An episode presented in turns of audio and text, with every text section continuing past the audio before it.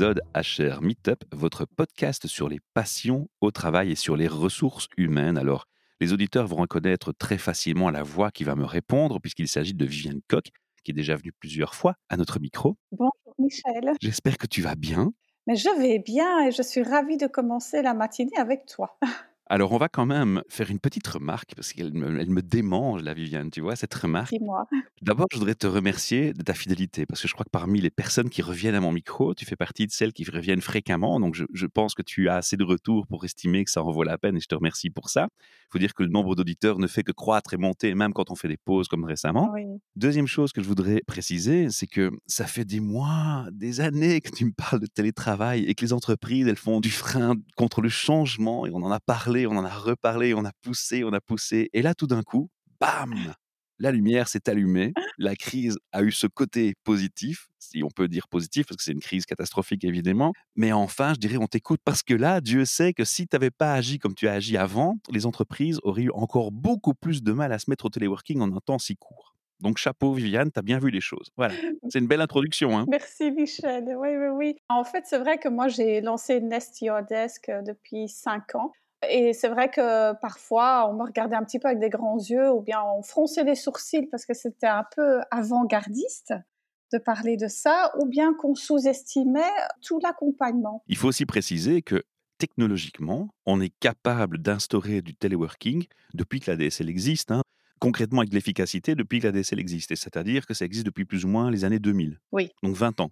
Oui. Quand même. Donc ça veut dire qu'il y a déjà 15 ans d'attente entre le moment où on parle du, du home working et que la technologie, elle existe. C'est quand même interpellant, il faut le signaler. Ah, mais c'est complètement ça, parce que les outils digitaux, c'est super. L'Internet, si on ne l'avait pas pendant ce coronavirus, ça aurait été encore pire.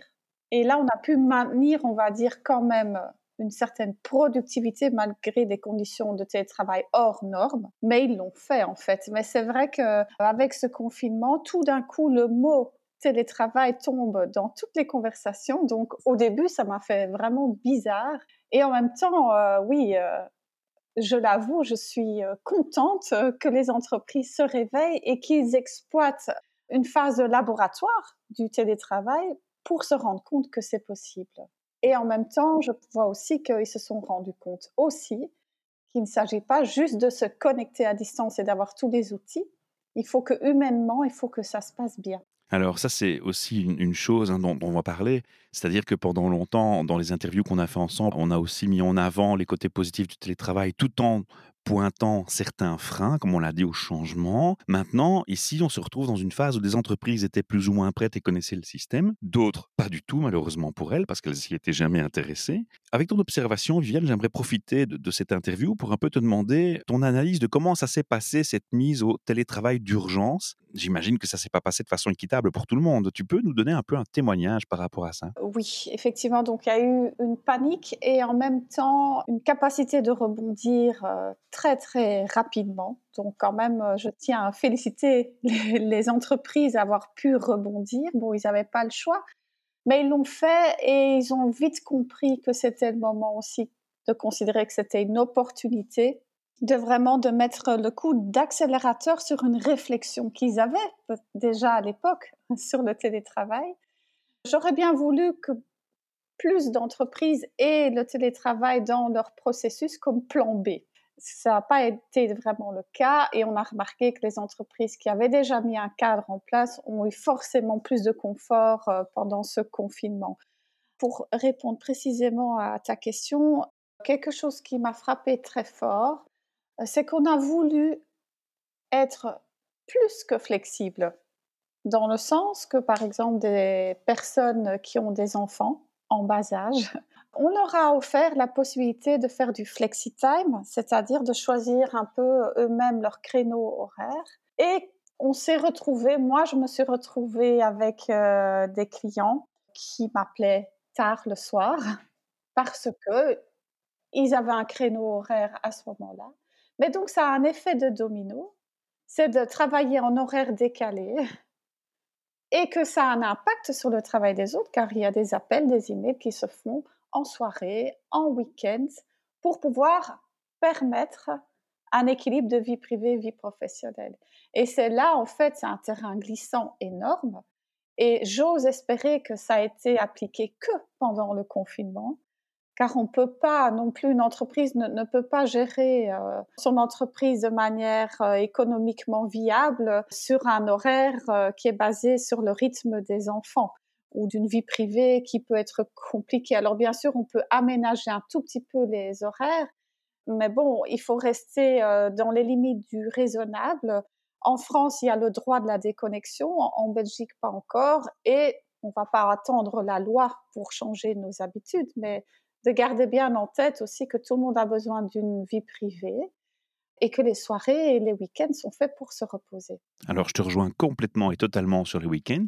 Par contre, ne m'en veux pas, mais je crois que pour la première fois de notre relation depuis très longtemps d'échange, je ne vais pas être tout à fait d'accord avec toi. Parce que je pense que c'est aussi une belle opportunité de démontrer que les problématiques d'équilibre vie privée, vie de famille qui mènent au burn-out peuvent être gérées autrement par une un éparpillement du temps de travail sur une journée, que ça peut faire du bien à ses employés et peut faire de la prévention burn-out. Donc, je dirais, il faut le faire. Je ne serais pas contre aussi euh, tranché que toi dans mon avis, mais je dirais qu'il faut le faire avec beaucoup plus d'organisation et de nuance. C'est-à-dire que ça ne va pas aller dans l'extrême dans aucun des deux cas, tu vois. Et c'est peut-être là la difficulté, c'est de trouver la balance entre les deux. Parce que je pense que si j'étais patron d'entreprise, finalement, cette période m'aurait permis de me rendre compte que laisser à mes employés cette liberté de pouvoir travailler tant qu'ils font leurs heures, leur travail, quand ils le veulent dans la journée, ben, ça donne quand même beaucoup de bien-être, beaucoup d'équilibre, ça fait du bien aux enfants, ça fait du bien au couple et ça fait du bien dans la balance vie privée de famille. Et donc, on évite vraiment les burn-out. Maintenant, moi, en tant que patron d'entreprise, je dirais voilà, vous pouvez faire ça, mais à partir de telle heure, vous ne contactez plus vos collègues. Et là, on rentre dans quelque chose de cohérent et de respectueux. C'est peut-être juste cette nuance-là qui manquait, non? Oui, en fait, on est sur la même fréquence, hein, Michel, parce que ce que j'ai dit, en fait, sur justement cette over-flexibilité était vraiment propre au confinement. Et donc, j'ose espérer que autant l'employeur que l'employé ne souhaitent pas continuer ce rythme-là. Et tu parles bien du fait euh, des risques de burn-out. Je me demande justement, les personnes qui étaient en convalescence ou qui étaient en situation de burn-out, est-ce qu'ils ont pu prendre un peu de recul? Quoique, j'ai aussi entendu une énorme pression qui s'est faite sur les télétravailleurs pendant ce confinement et qu'on a... Ça, c'est le côté négatif, justement. ça, c'est clair. Je m'en doutais aussi un petit peu. Et moi, je virais même plus loin que toi. Ce qui m'inquiète aussi, en, toujours en termes de prévention burn-out, c'est un sujet qui me tient à cœur, c'est qu'est-ce qui va se passer après? Parce que finalement, l'économie était mise au ralenti. Les entreprises vont avoir un réflexe qui est naturel et, nécessaire pour l'économie mondiale, c'est de redémarrer au maximum, de rattraper peut-être même le temps perdu en produisant plus, en étant plus disponible, en élargissant le temps de travail. Mais ça veut dire aussi que, comme tu me l'énonces indirectement, ils vont mettre la pression sur les gens. Et quand tu as eu l'habitude d'avoir une flexibilité horaire, d'avoir un meilleur équilibre vie privée, vie de famille, déjà, ça va être difficile de reprendre le boulot dans un rythme normal. Mais si en plus l'employeur te met la pression et qu'au moment de demander tes vacances, il va te répondre, tu sais, que quelque part, tu viens d'avoir deux mois de vacances là, hein, donc on, va, on va oublier ça pour l'instant. Mais moi, je crois que ça, c'est le chemin droit au burn-out et au crash total. C'est clair. Et c'est pour ça que le dialogue est primordial et très enrichissant de faire ça après ce confinement. Et en équipe, pas bien sûr juste avec la direction, mais de vraiment faire un retour des expériences et de dire, eh ben, finalement, moi, j'avais un peu peur sur ça, mais finalement, ça s'est très bien déroulé. Par contre, ça et ça et ça, eh ben, c'était beaucoup plus compliqué. Les entreprises se sont bien rendues compte que après cette phase de laboratoire, il faut ancrer des nouvelles habitudes, des nouvelles compétences par la formation, par un encadrement, par le juridique aussi. Ça, c'est ce que je souhaite vraiment aux entreprises, de ne pas rester juste sur euh, les lessons de la phase laboratoire, ils ont connu une crise, mais c'est pas un réel changement de culture en fait. Je vais rajouter quelque chose, c'est juste une vérité. Je pense que si on analyse les choses telles qu'elles se passent dans le monde avec une approche, une, vue plus systémique et de, comment et de vers quoi on évolue, moi je crois, sans être pessimiste, tout en restant positif, que malheureusement, des phases de contamination, de pandémie, ça va apparaître de plus en plus souvent. Pourquoi? Parce qu'on est de plus en plus nombreux, donc la proximité entre les gens fait que la transmission est plus facile, d'une part. On a nos comportements qui ont été basés sur des prises d'antibiotiques euh, parfois déraisonnées, alors ça n'a rien à voir avec un virus, certes, mais si on dit à notre système immunitaire, repose-toi, je fais le boulot à ta place, faut pas s'étonner qu'à un moment donné, il est un peu moins fort. Et on a des habitudes euh, globales de vie, de consommation qui vont être de plus en plus propices. On parle aussi de contamination de l'animal vers l'homme qui sont liées au fait de la surexploitation du monde animal pour des fins alimentaires ou d'industrie tous ces facteurs-là sont à tenir en compte et je pense que malheureusement, il faut qu'on s'attende à devoir revivre de tels moments de plus en plus souvent et de plus en plus fréquemment. Et j'espère que je me trompe de tout cœur, mais je pense et je crains que ce soit une réalité. Oui, et ces crises-là, bon, elles font mal. Et comme on dit, nous, en tant que prestataires de services, on est convaincus de l'aide qu'on peut euh, amener dans les entreprises. Et parfois, oui, euh, on dit entre nous, entre professionnels, ben, ça fait pas encore assez mal. Et donc, du coup, cette crise, en fait, en même temps, je me dis, j'espère que ça percute de manière durable parce que on entend encore pas mal de discussions et des articles sur le télétravail. Est-ce qu'il faut continuer ou pas? Je dirais le train est lancé, mon Dieu, essayons de rester sur, sur N'arrêtons pas en cours. Parce que j'entends encore des discussions de réflexion. Je me dis, on est encore à un stade de réflexion après cette expérience de laboratoire. C'est pour moi quand même euh, très interpellant. Il est temps de passer à l'action parce que finalement, qu'est-ce qu'ils risquent Ils risquent de garder leur talent. Donc c'est quelque chose de positif parce que maintenant qu'on y a touché, une fois qu'on y a goûté à ce télétravail, bon, il y en a peut-être qui auront eu un dégoût et j'ose espérer qu'ils ont compris que c'était de manière extrême dans ce confinement, mais qu'on peut choisir de manière volontaire le télétravail dans des conditions de travail qui sont plus que productives et qui peuvent justement aider au bien-être. Et c'est de ça qu'il s'agit, c'est d'avoir le choix, hein, de, de, vraiment avoir ce choix-là. Et surtout équilibré, je dirais. Hein. Et je vais peut-être aussi rajouter une chose qu'il ne faut pas négliger, hein, qui est importante, parce que si les auditeurs nous écoutent, ils n'ont pas tous malheureusement la chance d'avoir un travail qui permet le télétravail.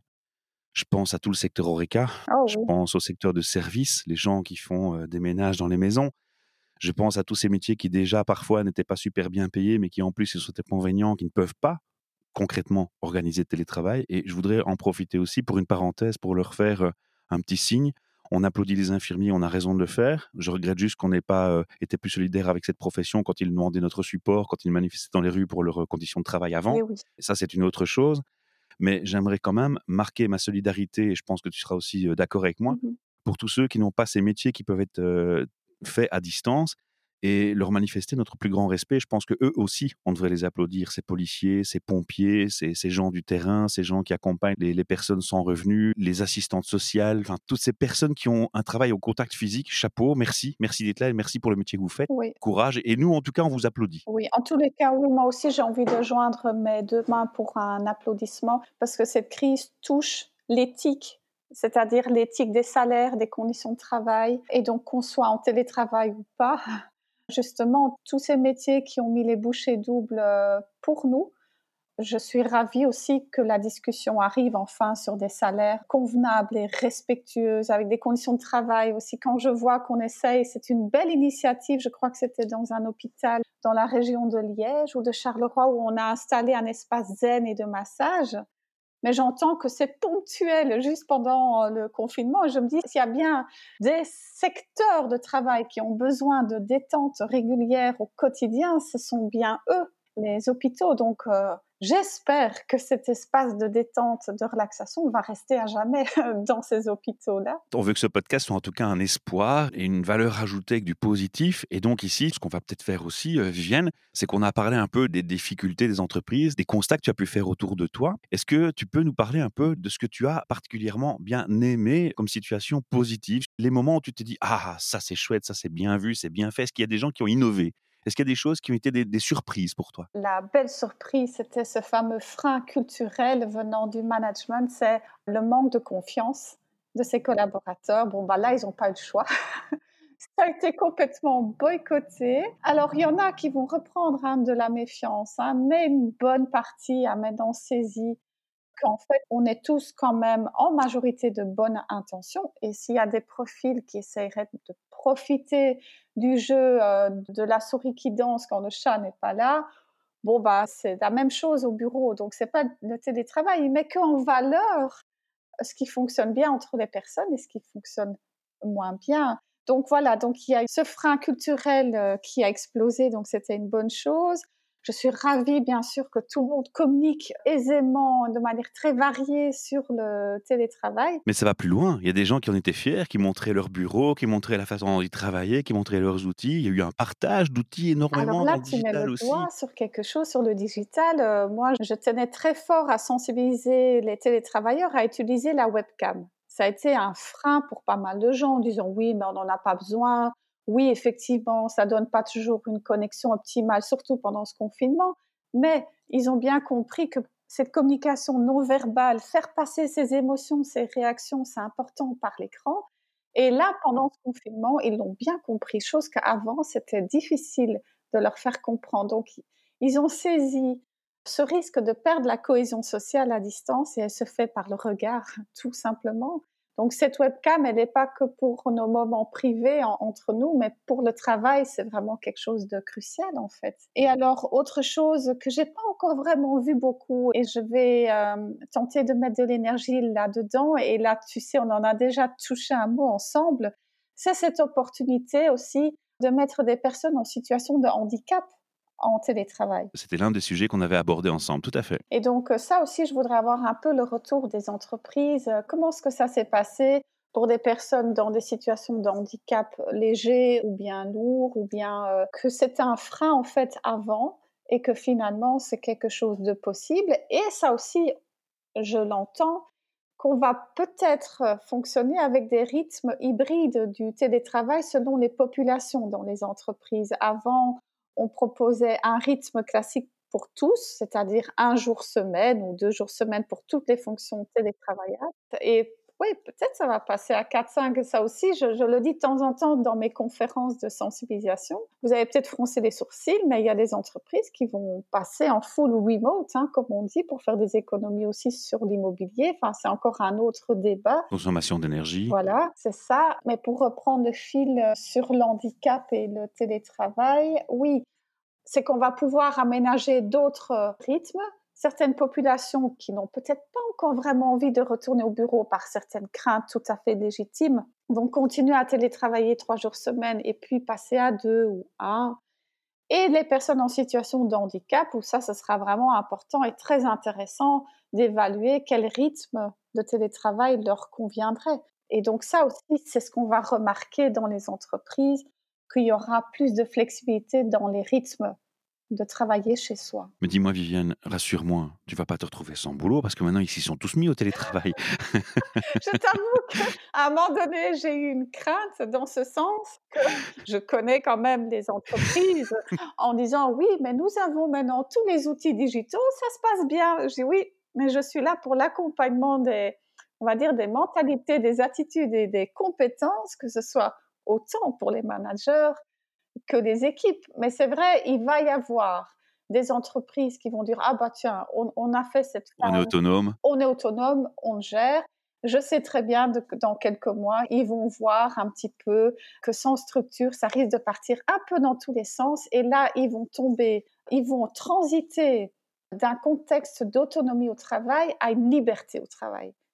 Et là, en fait, la liberté travail, c'est un peu risqué. C'est un petit clin d'œil que je voulais te faire, que tu as bien compris. Hein. Oui. C'est pour dire que le télétravail, ce n'est pas seulement que l'implémentation technique et technologique. Il s'agit aussi, bien entendu, on l'a déjà mentionné aussi dans un épisode précédent sur la confiance au travail. Hein. Il s'agit avant tout d'une attitude, d'un comportement. Et même si on pense avoir acquis son autonomie, je crois que de toute façon, de temps en temps, il faut refaire un check. C'est peut-être un conseil qu'on peut donner aux entreprises qui utilisent le télétravail maintenant de façon plus régulière. C'est de se dire, attendez, ne dormez pas sur votre oreiller euh, tranquille en vous disant tout est gagné, tout est fait, je suis autonome. Refaites un check et un bilan de temps en temps, regardez où on en est, regardez comment ça évolue, et regardez si les attitudes sont tout à fait adéquates pour être plutôt dans la prévention de problèmes potentiels plutôt que dans la réaction quand ils sont là. Oui, alors tu mets le doigt vraiment sur ça, c'est vraiment le télétravail, c'est un process qui est évolutif, qui est continu grâce au dialogue continu entre les équipes, entre les managers pour dire ah tiens, est-ce que tu as essayé ça? Tiens non, ça ça fonctionne pas bien, est-ce qu'on ferait pas ça? C'est quelque chose qui et c'est ça qui est génial avec le travail flexible, c'est que ça évolue et que c'est l'entreprise qui va décider elle-même. Enfin, c'est du sur-mesure aussi, parce que ça, ça a été un petit peu le danger aussi. C'est les réactions, c'est du copy-paste. Donc, on va vite voir sur Internet les tips and tricks, on copie un avenant au contrat et hop, et c'est emballé. Je me suis retrouvée, moi, avec des relectures de documents où c'était quand même euh, important de rectifier aller aussi des choses pour éviter les discussions, les confusions sur le télétravail, aller aussi. Et je moi, je pointais ça, mais je pointais aussi et surtout un deuxième aspect auquel je voudrais t'inviter à réfléchir. Je pense que toi, tu as déjà réfléchi, mais les, auditeurs, les, gens qui nous écoutent, je les invite à y réfléchir. C'est que là, on a changé beaucoup de choses dans nos vies. Nos vies ont radicalement et complètement changé. Une bête carte de visite qu'on donnait de la main à la main, ça va peut-être plus se faire de la même façon. Oui. D'accord? Maintenant, on va passer en télétravail de façon plus fréquente et plus régulière. Alors, les entreprises, si on ça dans l'ADN depuis 2, 3, 4, 5 ans, heureusement, grâce à des gens comme toi. Mais ce qu'on ne réalise peut-être pas encore, c'est que ça va changer aussi le relationnel entre les individus dans l'entreprise. Et ce relationnel qui va changer, va changer les rapports de force, de hiérarchie, mais aussi les, les rapports de co opération, le rapport de travailler ensemble dans un objectif commun. Et moi, j'aimerais attirer l'attention et la vigilance sur cet aspect-là, parce que je crois qu'il faut bien mesurer l'évolution des choses pour éviter que les gens ne rentrent dans des systèmes où ils rentreraient sans s'en rendre compte en dépression par manque de contact social, d'une part, parce que la webcam et la voix ne font pas tout. Il faut aussi parfois se rencontrer de visu, mmh et je crois que ça reste nécessaire, télétravail ou pas. Les gens ont manifesté au bout de deux mois de confinement que ils avaient peut-être tous les outils digitaux à disposition, mais qu'il y avait un manque malgré tout. Donc j'aimerais attirer l'attention sur, cet aspect-là. Les, gens ont manifesté un manque malgré les outils digitaux disponibles. Ne le négligez pas en entreprise, s'il vous plaît. Et ça, ça reprend un des thèmes qu'on avait déjà euh, abordé, Michel, ensemble, c'est la complémentarité des différents lieux. Je ne suis pas convaincue hein, du télétravail à temps plein. C'est pas très marrant d'être seule euh, dans ces quatre murs euh, pendant une semaine complète. Donc, moi, je vois toujours encore le potentiel de maintenir un espace de bureau qui est plutôt un espace qui deviendra de plus en plus un espace qui est social pour justement se retrouver, mais aussi pour maintenir le lien, pour collaborer, pour faire de la co-création et aussi l'importance de l'informel. Et moi, je vais même encore pousser le bouchon. Hein. J'entends des témoignages de gens qui souffrent de ne plus pouvoir serrer une main, de ne plus pouvoir faire une bise à un ami. Hein clair. Enfin... J'entends de la souffrance. Il y a des gens qui ont besoin de ce contact. Ne le négligeons pas, quoi, je pense. Et surtout, ils n'ont pas choisi hein, ce télétravail intense pendant ce confinement. Et je tiens vraiment aussi à féliciter les télétravailleurs qui ont vraiment mis les petits plats dans les grands pour composer avec leur métier, de l'amener dans leur mur privé de manière intensive tout en gérant son partenaire de vie, les enfants, le chien. Qu'on les transforme en crèche et, en, en éducateurs, en en instituteurs, tout en parallèle de leur télétravail. Chapeau, quoi. Chapeau. Et j'ai aussi entendu, heureusement, des entreprises qui ont eu beaucoup de compréhension pour ça et qui savent très bien qu'une productivité dans un confinement euh, forcé de manière intense comme ça, on peut pas avoir les mêmes attentes. Donc il y a eu beaucoup de réalisme aussi et en même temps des côtés un peu plus pervers, hein, comme on dit, c'est de rajouter en plus des projets qui étaient déjà en cours, de rajouter euh, encore d'autres projets et même euh, d'écourter les délais aussi. Donc, euh, il y a vraiment eu les deux façons de réagir. Les deux extrêmes. J'ai envie de clôturer cette émission par un message fort et, bien précis de ta part vers les entreprises. Quels conseils aurais-tu envie de leur donner en plus de tout ce qui a déjà été dit dans cet échange, pour le futur, pour l'après-crise et pour peut-être, comme on l'a dit, sans être pessimiste pour autant, préparer de futures crises Oui, bah en tout cas, mon message, c'est euh, d'abord un grand bravo d'avoir pu euh, gérer ce confinement et surtout garder le cap. Garder le cap, soyez curieux de continuer à explorer, à innover, euh, même si ça fait moins mal, mais il faudra continuer à, innover et à accompagner les personnes, donc les managers, les équipes, euh, les télétravailleurs de la maison. Oui, enfin vraiment de, continuer à, être curieux. En tous les cas, on est tous des acteurs du changement.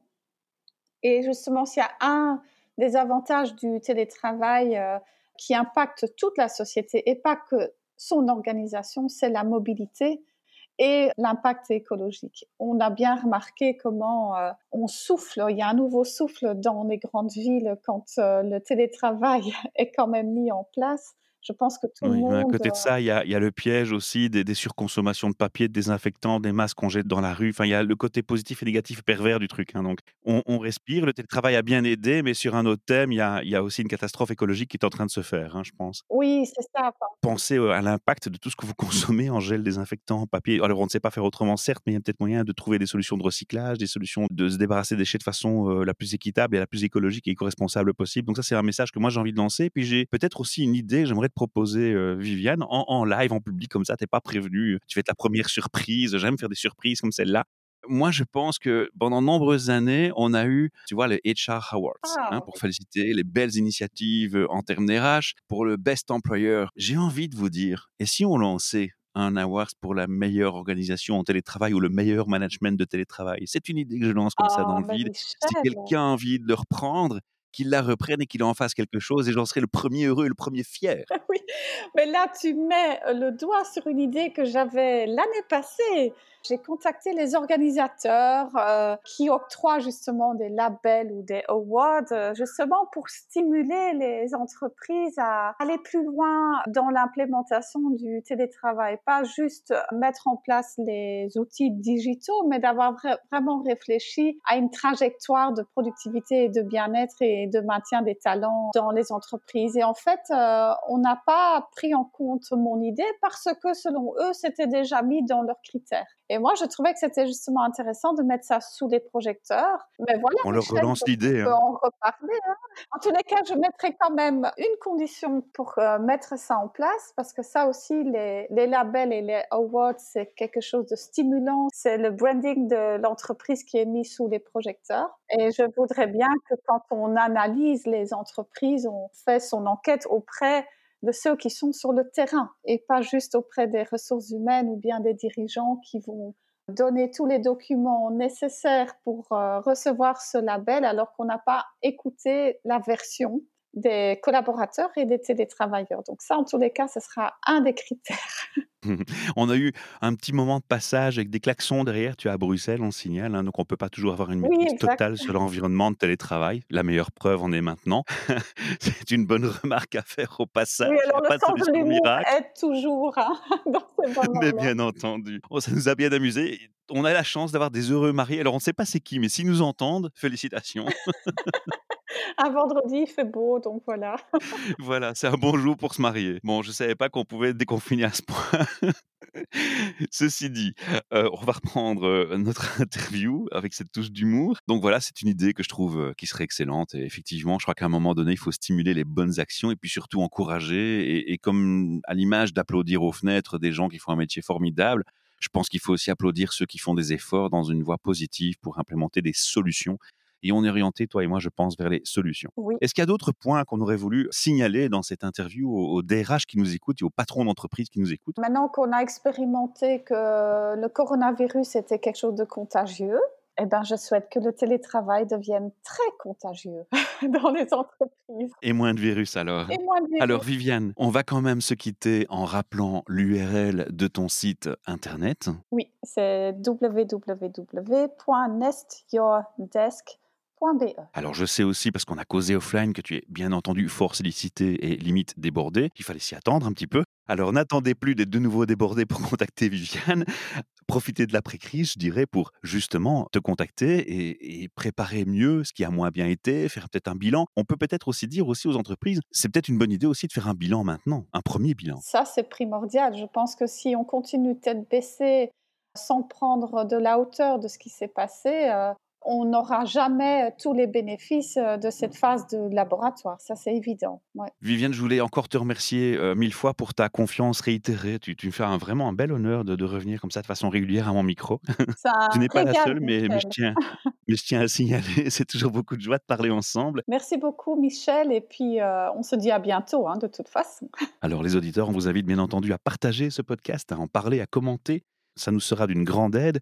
Et ce sera une belle récompense aussi pour cet échange et ce partage que nous faisons ensemble. À bientôt. À Au revoir. Bientôt.